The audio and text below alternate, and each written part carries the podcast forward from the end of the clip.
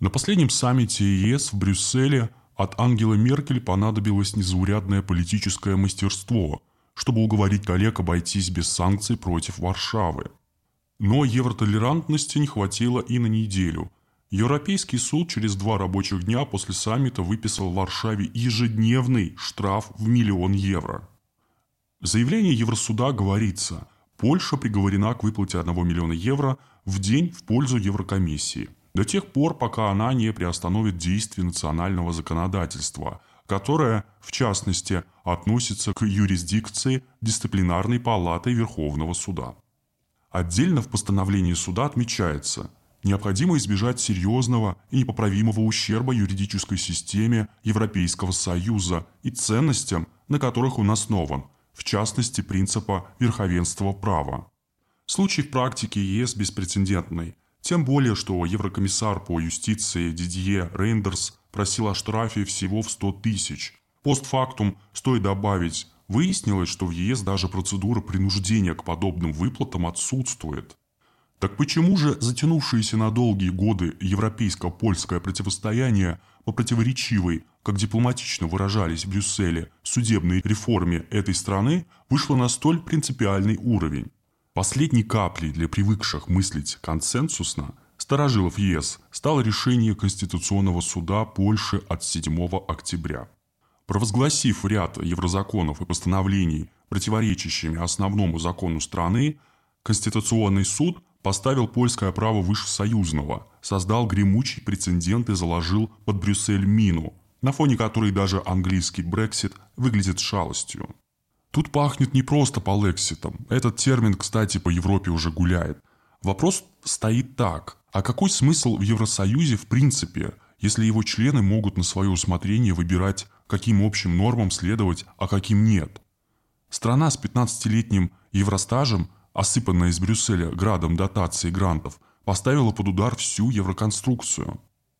Идеологи судебной реформы из ультраконсервативной партии «Право и справедливость» запускали ее, чтобы почистить судейский корпус в свете своих задач, но в итоге сделали всю Европу заложником своих разборок с неугодными судьями и прокурорами. Приструнить последних придумано через ту самую дисциплинарную палату, в ее власти лишать иммунитета, подвергать уголовному преследованию, урезать зарплаты. Глава Еврокомиссии правительства ЕС Урсула фон дер Ляйен заявила, что это противоречит нормам европейского права. Варшава в ответ, что этот вопрос Брюссель не касается. После чего стороны подали в суд, причем каждая в свой. Вполне ожидаемо. Каждая в своем суде выиграла. Что дальше? Пока это не ясно. Никакого графика консультаций, тем более принятия решений не просматривается. Стороны предпочитают непубличную дипломатию – что выливается в игру на нервах. В ЕС ждут работы над ошибками, отмены дисциплинарной палаты или корректировки ее полномочий, а также реинтеграции в судебный корпус тех, кого она уже санкционировала, напомнила Урсула фон дер Ляйен. Из Варшавы доносятся реплики про шантаж, злоупотребление штрафами и защиту суверенитета. Дальше всех пошел премьер Матеуш Моровецкий, успевший заявить, что любая мера по сокращению обещанных Польше еврофондов спровоцирует Третью мировую войну. Если Еврокомиссия начнет Третью мировую войну, мы будем защищаться любым оружием, сказал он в интервью Financial Times. На кону, между тем, настоящие санкции. Речь прежде всего о Фонде восстановления и устойчивости, общим объемом 750 миллиардов евро – который ЕС намеревался распределить между странами-членами для восстановления экономики после пандемии. Польша должна была стать одним из э, главных получателей. Ей планировалось выделить 23 миллиарда евро в виде грантов ЕС, плюс еще 32 миллиарда в виде дешевых кредитов. Все это зависло. Национальный план расходования этих средств Варшава на утверждение в Брюссель представила в мае. Первый транш 13% от обещанной доли, это около 4 с лишним миллиарда евро, ждали в августе.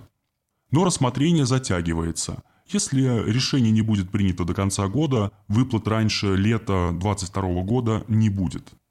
В сентябре еврокомиссар по экономике Пауло Джентилони дал понять, что выделение денег ЕС Варшаве является предметом переговоров, которые, как хорошо знают польские власти, касаются в том числе и вопроса приоритетности права ЕС. В Евросоюзе, очевидно, затягивают дискуссии по польскому плану восстановления. Хотя впрямую угрозой масштабных санкций и не размахивают. Опасно. Не секрет ведь, э, что жесткие дискуссии по вопросам границ национальных суверенитетов и компетенций, особенно со странами из Восточной Европы, в ЕС больше не редкость, как и применение финансового прессинга в качестве аргумента. План восстановления экономики Венгрии этим летом тоже завис. Страна не получила 7,2 миллиарда долларов от Еврокомиссии – и произошло это после того, как в Будапеште приняли закон, запрещающий показывать материалы о гомосексуальности детям. Кто следующий? Вполне вероятно, что дело даже не в либерализме и не в верховенстве европейского права. Просто сторожилам ЕС, которые являются главными донорами, надоело финансировать непослушных, особенно непослушных демонстративно, и решили напомнить, кто в Европейском доме хозяин – Однако сделано это так, что завело в тупик. По мере того, как с каждым днем нарастают миллионные польские штрафы, все очевиднее, что их вряд ли будут платить. От безнадеги дело, скорее всего, закончится компромиссом, который выявит слабость институтов ЕС, а вопрос о том, какое же право является определяющим, останется без ответа. И вот этот прецедент, прецедент бессилия для ЕС, пожалуй, даже опаснее призрака Полексита – который ни в Польше, ни в Европе пока так и не материализовался.